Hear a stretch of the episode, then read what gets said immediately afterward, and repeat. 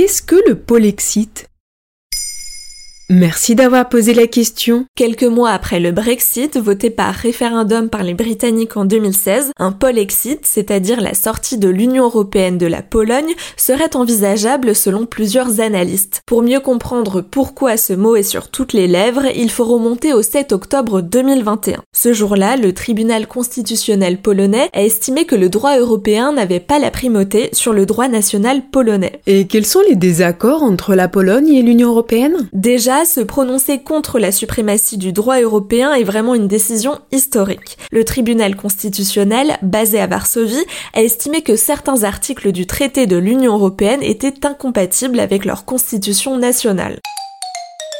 Qu'a répondu l'Union européenne? Ursula von der Leyen, la présidente de la Commission européenne, s'est dite profondément préoccupée, comme la plupart des dirigeants européens. Elle a appelé Varsovie à respecter les principes fondateurs de l'Union.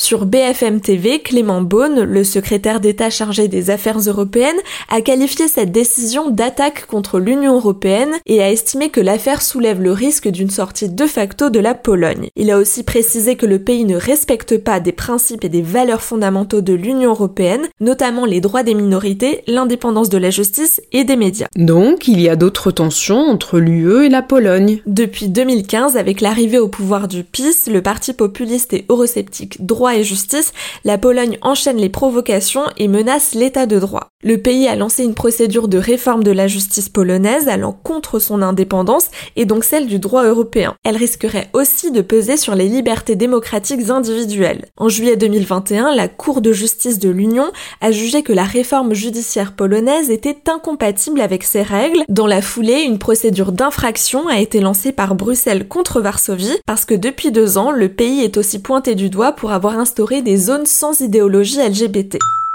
En 2017, l'UE avait pour la première fois déclenché l'article 7 de son traité contre la Pologne pour non-respect des valeurs fondatrices, pouvant aboutir jusqu'à la suspension du droit de vote du pays lors du Conseil de l'Union européenne. Mais est-ce qu'un polexit est vraiment possible? Les avis des experts sont partagés. Le 8 octobre 2021, le président polonais Mateusz Morawiecki a rassuré en disant que son pays compte bien rester dans l'Union européenne. Le président du PiS, Jaroslav Kaczynski, a lui affirmé qu'il n'y aura pas de polexit et que le pays voit son avenir au sein de l'Union.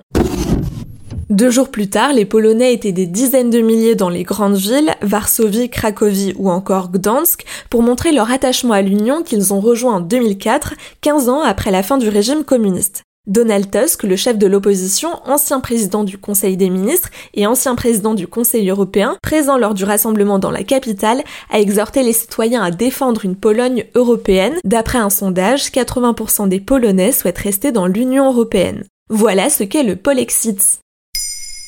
Maintenant, vous savez, un épisode écrit et réalisé par Pauline Weiss. En moins de 3 minutes, nous répondons à votre question. Que voulez-vous savoir? Posez vos questions en commentaire sur les plateformes audio et sur le compte Twitter de Maintenant, vous savez.